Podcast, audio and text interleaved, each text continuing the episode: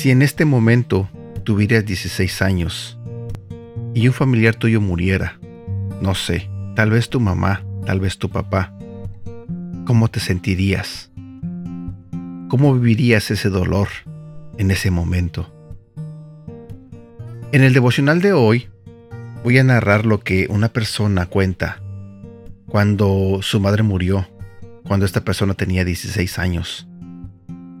Quiero que prestes mucha atención y entiendas un poco sobre por qué es importante de dónde obtenemos nuestra fortaleza.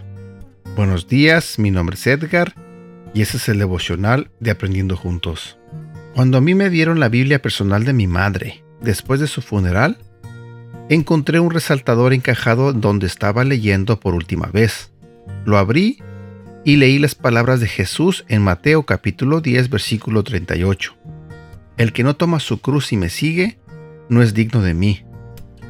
Después de perder a mi madre a la edad de 16 años, el proceso de duelo se convirtió en una cruz que cargar, pero no era lo que yo estaba esperando. Nunca hubo una explosión de lágrimas, exclamaciones en contra de Dios u otras demostraciones de desesperación que esperaba.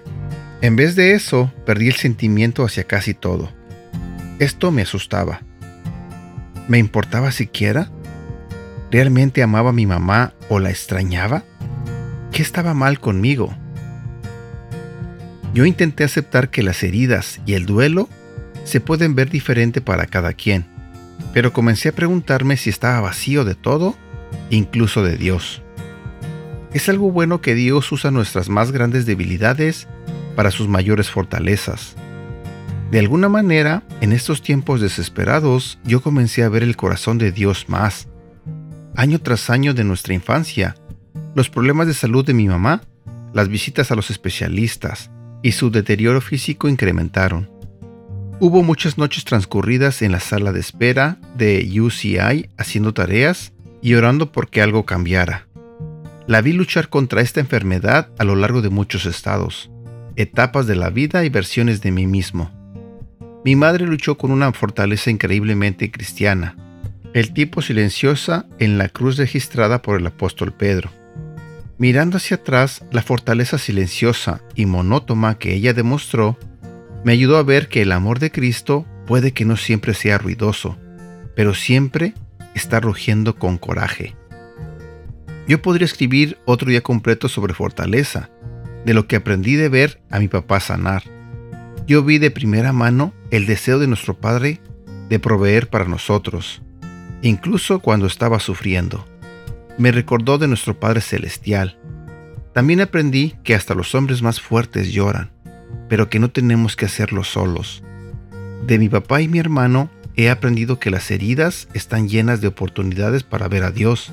Las heridas son diferentes para todos, pero no están destinadas a permanecer como heridas. Como un hueso roto, Dios quiere que te sanes más fuerte que antes. Dios está listo para encontrarse contigo en tus momentos más débiles con su mayor fuerza. Él es un guerrero. Él fue herido por ti y está luchando contigo.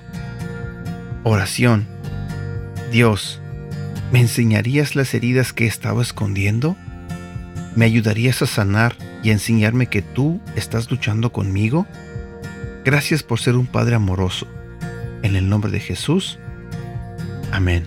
Versículo para recordar. Mateo capítulo 10, versículo 37 al 39.